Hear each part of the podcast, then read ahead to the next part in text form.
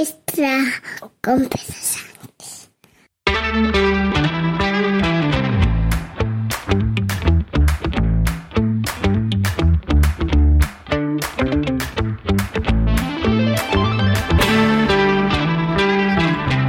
Buenos días, lunes 8 de mayo de 2023, los 8 mayos, un montón de fiestas por la geografía vizcaína y por ahí fuera también. Capítulo 976, a ver si lo pongo ya en orden, que me equivoqué el viernes, de un podcast sobre mis cosas que en el fondo son las tuyas. Y hoy quiero hablarte de algo que sí que te debe tocar de cerca, por lo menos si estás eh, escuchándome desde España. Y es que tenemos elecciones a la vuelta de la esquina a lo largo de esta, ah, de esta semana, la madrugada del viernes, eh, la madrugada del viernes, no, la madrugada del jueves, eh, comienza la campaña electoral de las municipales y también en algunas comunidades autónomas de las eh, elecciones autonómicas. Mm, mucha clave de, bueno, de país, ¿no? De quién va a ganar, si el PP dará el sorpaso, si el Partido Socialista resistirá y todas estas cosas. Llevado a los pueblos, que es lo que me interesa a mí aquí, a pesar de que ya digo, sé que sois varias mm, las comunidades autónomas que también tenéis elecciones, las que compartimos en todo el país son las municipales. Y en estas elecciones municipales, eh, en mi pueblo, en Galdacao, se da una circunstancia un tanto peculiar, y es que por primera vez un partido distinto al Partido Nacionalista Vasco que había gobernado Galdacao desde el año, bueno, desde el 78, desde las primeras elecciones municipales, que no recuerdo ahora cuándo fueron, eh, había habido previamente una gestora y después enseguida ganó el Partido Nacionalista Vasco. Digo, pues desde entonces habíamos tenido un gobierno liderado en solitario o en alguna coalición, muchas veces con el Partido Socialista de Euskadi y así, em, pues eso, durante todos estos años.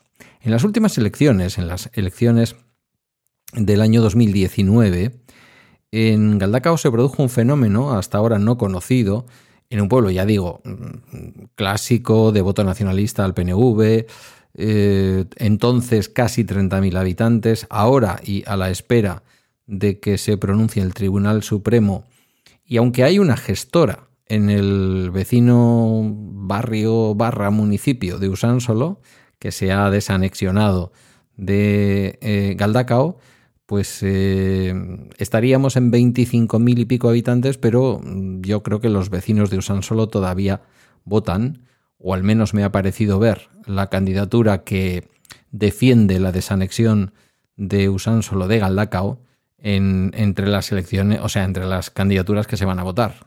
Una candidatura que se llama Usansolo Herría, lo que sería lo mismo, algo así como Usansolo Pueblo. Eh, por lo tanto, creo que seguimos siendo unos 30.000 electores y electoras. Bueno, miento, habitantes, electores y electoras menos, que no todo el mundo tiene los 18 años para votar. Em, algunas cosas cuando, cuando vas definiendo tu voto, mm, que es un poco el proceso que yo sigo ahora, porque es verdad que mucha gente me ubica y yo mismo me he ubicado porque he dicho muchas veces cuál ha sido mi militancia de muchos años, pero yo ahora estoy en un proceso de intentar pensar qué es lo que voy a votar. En las anteriores elecciones el cambio se produjo fundamentalmente no porque el Partido Nacionalista Vasco perdiera las elecciones, sino porque se presentó una candidatura de estas eh, independiente barra vecinal barra no somos políticos barra lo que queráis, que defendía la llegada del metro a Galdacao cuanto antes. ¿Qué han conseguido en estos cuatro años? Se llamaba Nausoac Básicamente lo que han conseguido es que el metro llegue a Galdacao de la misma manera en que iba a llegar, en formato de tren, desviando la línea de tren que va de Bilbao a Donosti y haciéndola pasar por debajo del pueblo. Eh, resumiéndolo mucho, ¿vale? De tal manera que en lugar de tener que ir a coger el tren a las afueras del pueblo, pues el tren va a pasar de manera subterránea por debajo del municipio. Em, bueno, hasta ahí bien, esto era una cosa que iba a ocurrir antes de que ellos se presentaran a las elecciones y que va a ocurrir ahora después de que se han presentado a las elecciones. En medio de toda esta historia política, eh, sacaron cuatro concejales de 21 que hay en el ayuntamiento, lo que le sirvió a Bildu, junto con el apoyo de otros partidos como Podemos o el Carrequín Podemos, que es aquí algo así como Unidas Podemos, em, le sirvió para arrebatarle la eh, alcaldía al Partido Nacionalista Vasco. Fue una decisión un poco extraña. No porque yo quisiera que el Partido Nacionalista Vasco siguiera otra legislatura más y ya iban no sé cuántas gobernando Galdacao, sino porque realmente en un posible acuerdo entre el Partido Nacionalista Vasco y el Partido Socialista, que se reparten las competencias en materia de transportes en el gobierno vasco, quien que las dirige el Partido Socialista, y en la Diputación Foral de Vizcaya, que las dirige el Partido Nacionalista Vasco, fue como un movimiento extraño que la plataforma vecinal AUSOAC, que ya digo, fundamentalmente su, su historia era conseguir que el metro llegara a Galdacao cuanto antes, eh, decidió cambiar el sentido del voto, digamos, eh, al partido mayoritario. Yo no soy de los que piensa que tiene que votar el partido que más eh, votos o escaños saca. Creo que vivimos en un sistema parlamentario desde lo local hasta lo estatal o nacional y por lo tanto debe gobernar quien consiga más apoyos en el parlamento de turno o en el pleno de turno. Por lo tanto, no me pareció mal. Eh, vivimos nuevos tiempos, además, también cabía esperar determinados gestos, determinadas historias. Mm, por la parte local, igual que el otro día os explicaba qué es Bildu y la amalgama de historias que hay en Bildu, pues en mi pueblo la realidad es que Bildu eh, está fundamentalmente, no digo que en exclusiva, sería injusto, pero está fundamentalmente controlado por, por quienes eran la antigua R. Batasuna. Em, eso significa, por ejemplo, que en la web municipal, lo habéis leído seguramente, yo no he querido traerlo aquí porque tampoco quiero meterme en estos fregados, no porque no tenga un pensamiento claro sobre ello, sino porque realmente me aburre un poco, la verdad. Pero bueno, en la web municipal, en la zona de memoria y hablando de quién está sufriendo eh, violencia, se incluyen pues la foto de Chapote y no sé si también una mención o un recuerdo a uno de los jefes de ETA como era el conocido como Thierry, que murió después de ser detenido por la policía francesa ya en los estertores finales de ETA, fundamentalmente por una crisis cardíaca, como demostraron después los forenses independientes y después de que se montara el lío que os podéis imaginar, ¿no? Un terrorista muerto en manos de la gendarmería y de las autoridades francesas.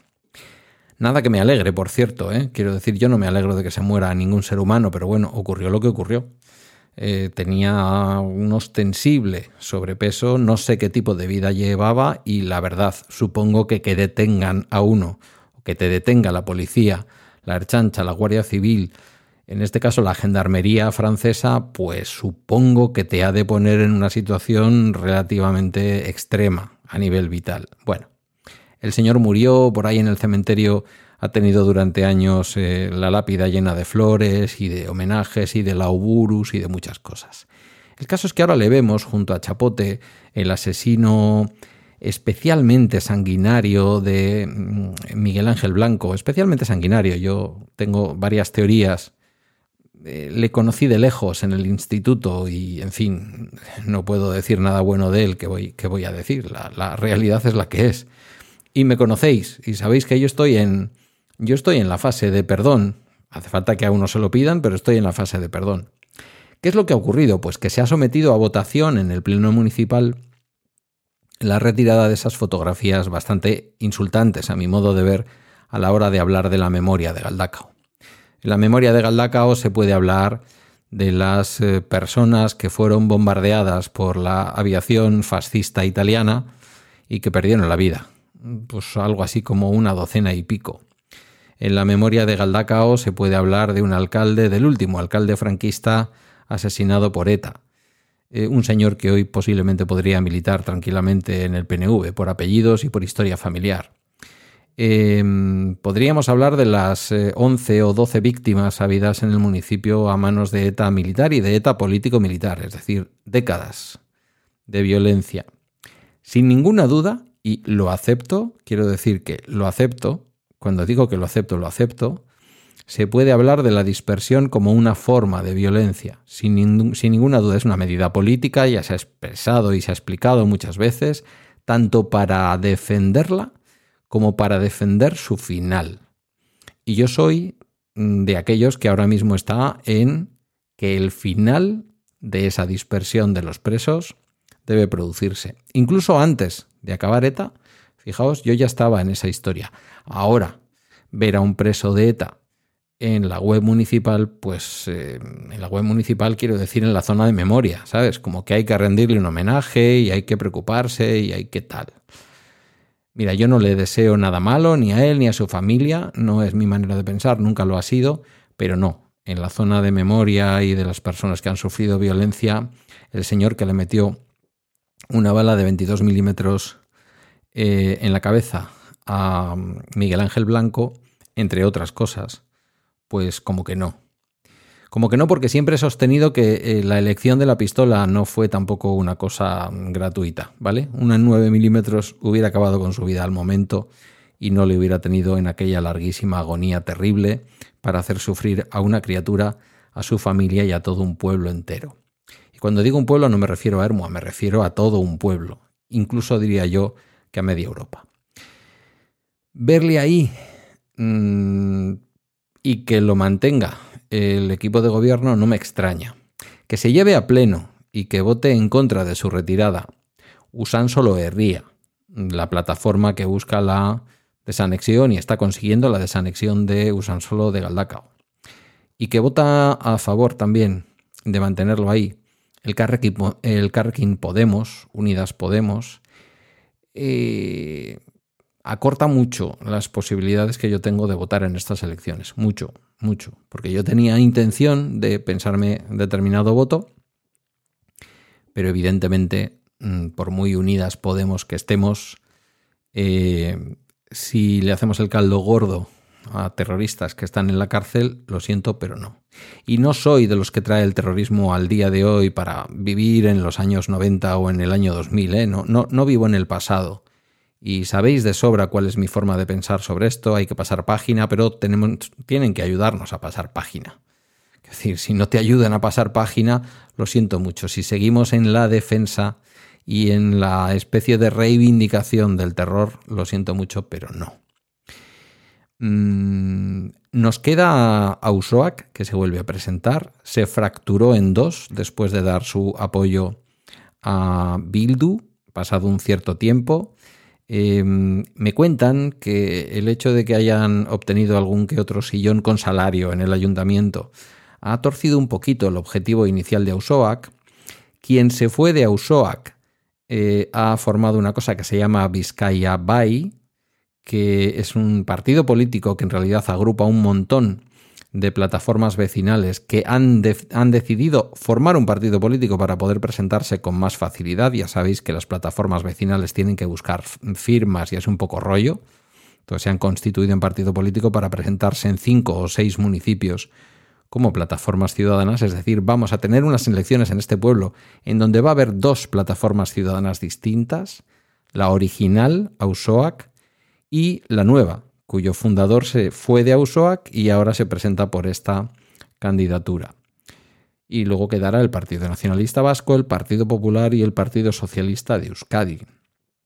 No quedan muchas más alternativas. No sé si Vox llega a presentar eh, Sí, sí, sí, sí presenta candidatura por mi pueblo. No creo que sea ninguna vecina de mi pueblo, se llama María de la O. Si alguna os llamáis María de la O, no tengo nada contra ese nombre, absolutamente nada. Pero creedme que en Galdacao se da poco, se da muy poquito. Eh, pero bueno, supongo que al final, entre toda la militancia, pues no lo sé, alguien de Almería o de Cuenca o vaya usted a saber de qué ciudad del mundo se presenta también eh, a, a la candidatura para ser concejala por mi pueblo.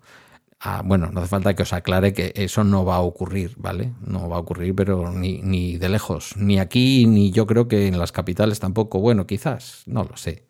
Quizás en Vitoria, a lo mejor en Bilbao, vete a saber. Hay gente para todo. Em, bueno, que comienza, que comienza esta semana y que yo estoy ya dándole vueltas, como veis. A mí me han chafado un poquito. Ya habéis podido entender. Eh, un poco, mm, ¿cómo decirlo? La columna izquierda de este episodio de hoy. Me han chafado un poquito, un poquito en el doble sentido, de no poder votar algo que a lo mejor estaba pensando valorar votar. Eh, y por otro lado, pues una decepción absoluta en que quien mande en todo ese conglomerado en Euskadi permita que algo así ocurra en Galdacao, la verdad. Pero bueno, También os digo que el líder y el que se presenta es un señor que ya estaba de concejal hace, eh, ¿qué digo yo? Pues 30 años cuando yo fui concejal. Entonces él ya era mayor y estaba en Euskal Cartasuna, que se había salido del PNV y ahora está en Podemos. Qué vueltas da la vida, por Dios, qué cosas. En vuestro pueblo hay gente así, en vuestro pueblo hay gente que, la vida le da muchas vueltas eh, políticas. ¿Estáis valorando que vais a votar? ¿Tenéis ya decidido el voto? ¿A la izquierda, al centro, a la derecha? ¿Hay centro? ¿Hay ultracentro? En fin, espero vuestros comentarios y vuestros mensajes. Hasta aquí el bala extra de hoy. Ya sabéis, esos comentarios o esos mensajes a la comunidad de Telegram, a Mastodon, eh, en cualquiera de los sitios donde me podéis encontrar. Y por ahí el nodo es balaextra.com, donde están todas mis redes y mis medios de contacto. Gracias por tu escucha y hasta mañana martes.